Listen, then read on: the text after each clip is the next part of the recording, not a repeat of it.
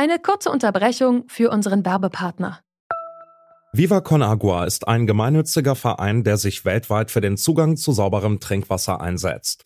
Zu Weihnachten könnt ihr allen, die sich nichts wünschen, einfach eine Spende an Viva Con Agua schenken. In wenigen Schritten auf geschenke.vivaconagua.org ein Motiv für die Spendenurkunde wählen, einen Spendenbetrag eingeben und sicher via Kreditkarte oder PayPal spenden. Alle Infos findet ihr auch nochmal in unseren Show Notes keine Ahnung, ist einfach so eine Lebenseinstellung, so die sich halt bei uns, die sich dem Lifestyle anpasst oder andersrum. Ich sage immer, die Viertelzukunft ist der Bereich, wo man planen darf und das sind höchstens also was mache ich nächstes Wochenende, was läuft diesen Monat noch und danach ist alles, äh, die Zukunft existiert nicht. Was die Zukunft für uns bereithält, das kann niemand vorhersehen und manche blenden sie deshalb lieber aus, so wie hier der Rapper Vico63 im Interview mit dem Musikmagazin Diffus.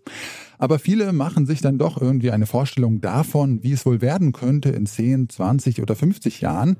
Angesichts der ganzen Krisen, die aktuell um uns herum stattfinden, fällt es vielen aber schwer, zuversichtlich in die Zukunft zu blicken. Gerade bei jungen Menschen sind Zukunftsängste inzwischen verbreiteter, als das noch vor ein paar Jahren der Fall war. Das zeigt eine Jugendstudie, die vor kurzem erschienen ist. Wovor haben junge Menschen Angst, wenn sie an die Zukunft denken und wie gehen sie damit um? Darum geht es in dieser vierten Folge unserer Themenwoche Die Jugend von heute. Mein Name ist Janik Köhler. Hi.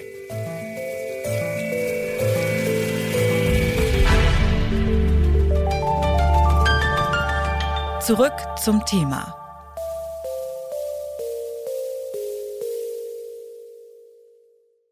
Erst die Corona-Pandemie, jetzt der Krieg in der Ukraine und dann ist da ja auch noch die Klimakrise. Gerade sieht die Zukunft nicht so rosig aus. Eine Krise überlagert die nächste. Darunter leiden besonders junge Menschen, wie aus der repräsentativen Trendstudie Jugend in Deutschland hervorgeht. Dafür werden jedes halbe Jahr junge Menschen zwischen 14 und 29 Jahren befragt, was ihnen Sorgen bereitet und wie sie in die Zukunft blicken. Jede vierte befragte Person gibt an, mit der eigenen psychischen Gesundheit unzufrieden zu sein. Die dominierenden Gefühle sind Kontrollverlust und Zukunftsangst. Neben dem Krieg in der Ukraine und der wirtschaftlichen Lage bereitet jungen Menschen besonders die Klimakrise große Sorgen, wie mir etwa Annalena Füg erzählt hat. Sie ist 18 Jahre alt, studiert in Berlin und ist Klimaaktivistin bei Fridays for Future.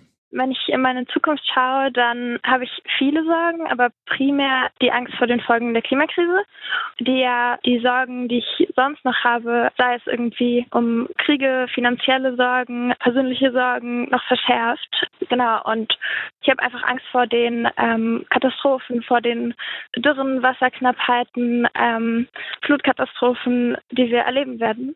Und was ist da so Ihr Weg, um mit diesen Ängsten umzugehen? Also wie begegnen Sie diesen Ängsten? Also ich habe mir irgendwie jetzt so über die letzten Jahre, Monate so ein paar Strategien ähm, angesammelt, die ganz gut zusammen funktionieren. Und ich habe da auch nicht den perfekten Weg gefunden oder so.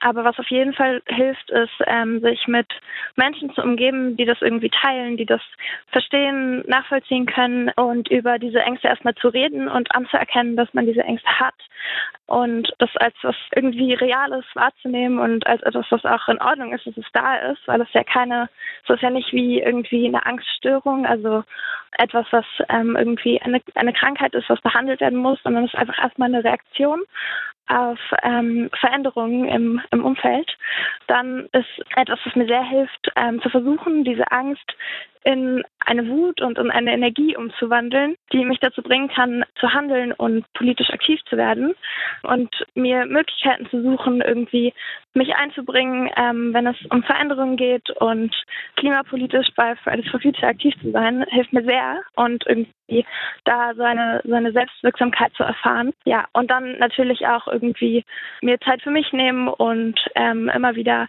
reflektieren und auch zu versuchen, sich immer mal rauszunehmen und schöne Dinge zu tun, ist auch super wichtig. Also da so eine, so eine Ausbalanciertheit hinzubekommen. Äh, ist nicht einfach, aber ich versuche es.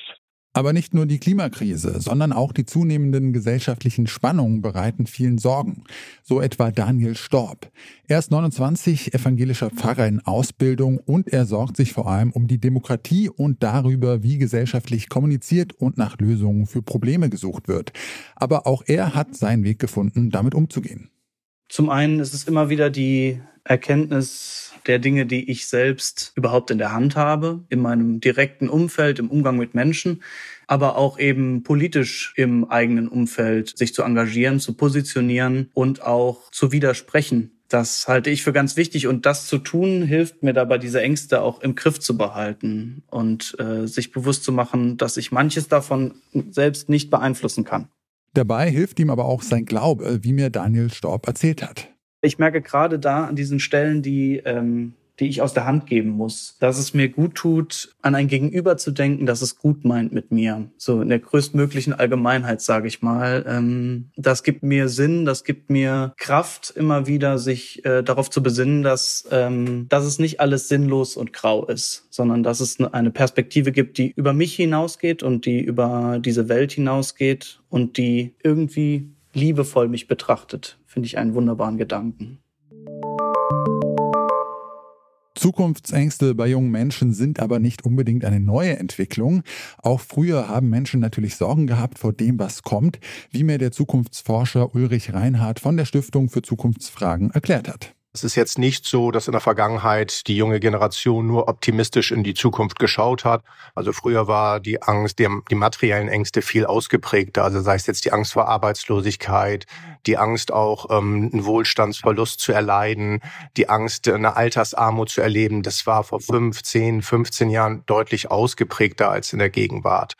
Insofern hat sich da schon etwas verschoben, aber wie gesagt, sehr negativ hat sich eben entwickelt dieses gesamtgesellschaftliche, dass man, das geht natürlich auch einher mit einem Vertrauensverlust. Man vertraut jetzt nicht mehr der Politik, die ist angeblich nur an der Wiederwahl interessiert, die Medien, ist nur Fake News, ähm, die Kirchen nur durch Skandale gekennzeichnet, die Wirtschaft nur am eigenen Profit interessiert. Das stimmt natürlich alles nicht. Also die, der Großteil der Politiker hat die Zukunft im Blick. Unternehmen wollen langfristig agieren. Nicht jeder Journalist verbreitet Fake News. Die Kirchen, das sind nicht nur Kinderschänder. Aber es ist natürlich so ein bisschen dieser Vertrauensverlust, der jetzt dazu geführt hat, ich kann mich an wenig Dingen orientieren. Ich habe auch wenig Halt und dadurch habe ich eben Angst vor der Gegenwart und vor der Zukunft. Was bräuchte es denn, äh, damit das bei jungen Menschen ankommt und äh, damit junge Menschen auch wieder optimistischer in die Zukunft blicken können?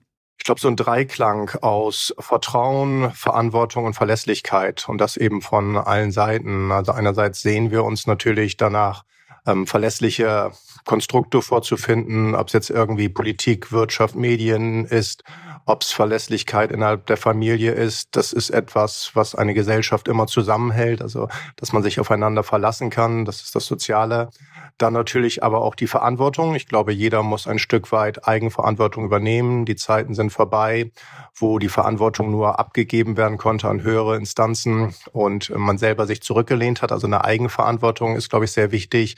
Und dann eben das entscheidende Vertrauen. Ich glaube, man kann einander vertrauen. Ich glaube nicht, dass wir jetzt alle ähm, der Mensch grundsätzlich böse ist und man den Menschen da draußen nicht mehr vertrauen kann sondern Vertrauen ist ähm, der Kit, auch der meine Gesellschaft zusammenhält. Also insofern wäre mein Plädoyer, fangt an mehr zu vertrauen, übernehmt Verantwortung und agiert verlässlich.